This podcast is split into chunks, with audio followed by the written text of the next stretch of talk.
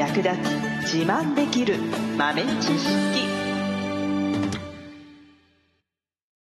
この番組は2006年バリスタチャンピオンのみえちょと。コーヒー勉強中いくちゃんがいつものコーヒーがさらに美味しくなる話をしています。この番組を聞けばちょっと自慢できるコーヒー雑学やすぐに役立つ最新トレンド情報がわかりますラジオトークで毎週火曜日お昼の12時からゆるっとお昼休み。木曜日の夜10時10分からはカフェ好き女子の夜会をライブ配信しています。美味しいコーヒーの入れ方など皆様のご質問にもお答えしますのでぜひ欠かさず遊びに来てくださいね。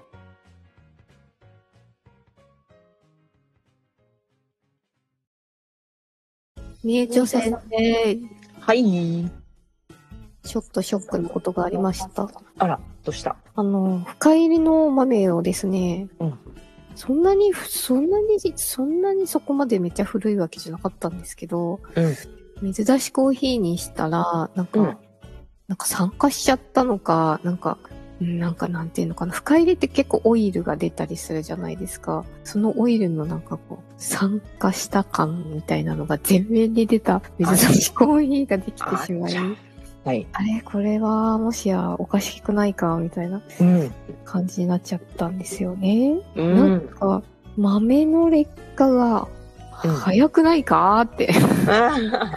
暑いからなのかなうん、なるほどね。まあ、暑いもあるよね。劣化については、酸素の、えー入りやすい環境にある。それから、気温ですね。温度が高い方が劣化が早まる。で、えー湿度が、湿度も高い方が劣化早まる。あとは、光。光に当たると劣化が早まる。っていうふうに言われてるんですね。はい。うん。割となんかいつもと同じように保存してたんですけど、うん、うん、うでもん。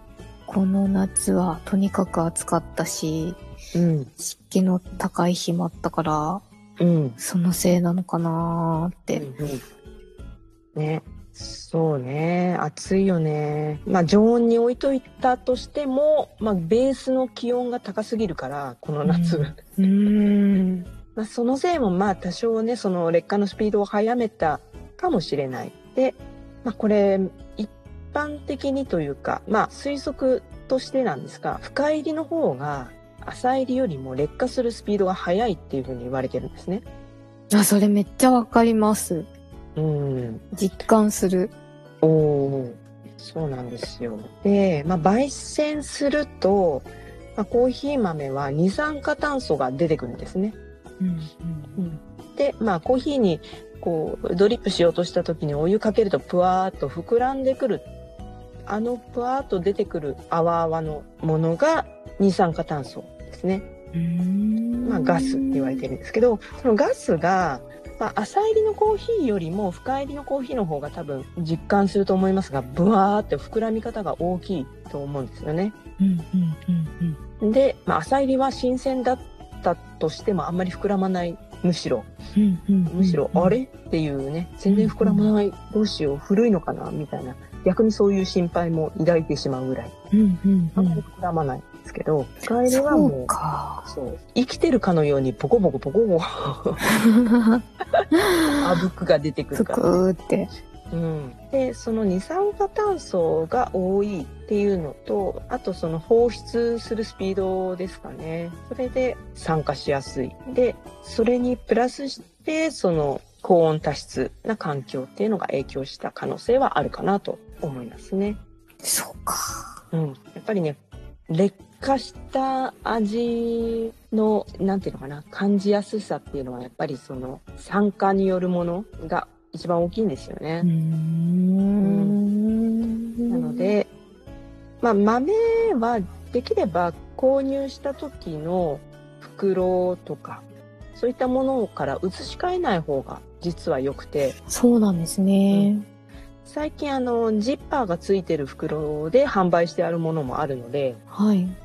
そういったもので購入した場合はもうその袋のまんま使う分だけ取り出すという形の方がいいですね。うーん。で、もう開けたら最後閉じれませんっていうタイプの袋の場合は、まあ、ジッパーのついてる袋に移し替えたりする方がいいですね。うんうんうん。まあ、キャニスターとかに移し替えてる人もいると思うんですけれども、はい。キャニスター満杯だったらいいんだけど、量が減ってくると、容器の3分の1ぐらいに豆が入ってたとして、はい。残りの3分の2のスペースには空気が入ってるんですよね。あー、そうか。だからキャニスター自体は密閉していても、実はずっと酸素に触れっぱなしという。なんと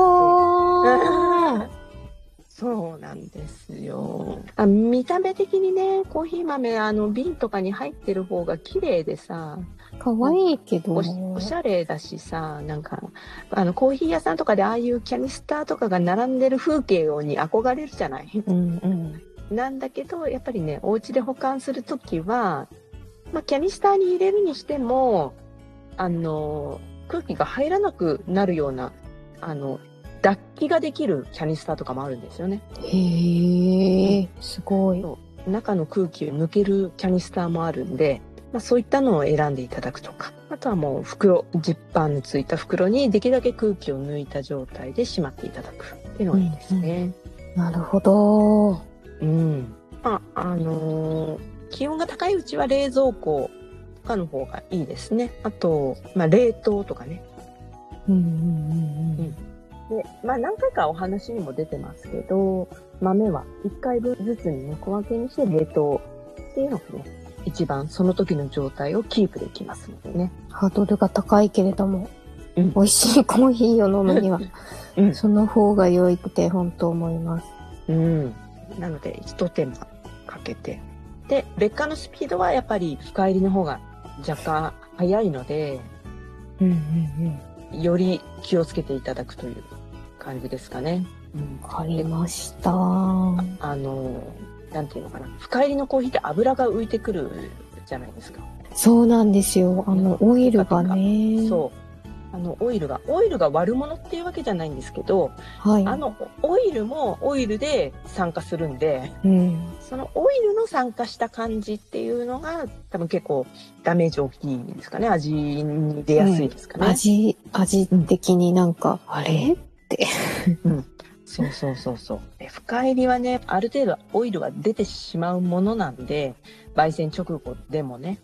うんう。なんので、それはもう、それはそれでその深入りの良さでもあるのでね。はい。あの、オイルが質感とかが出て、コクが出る。オイルがあることによってね。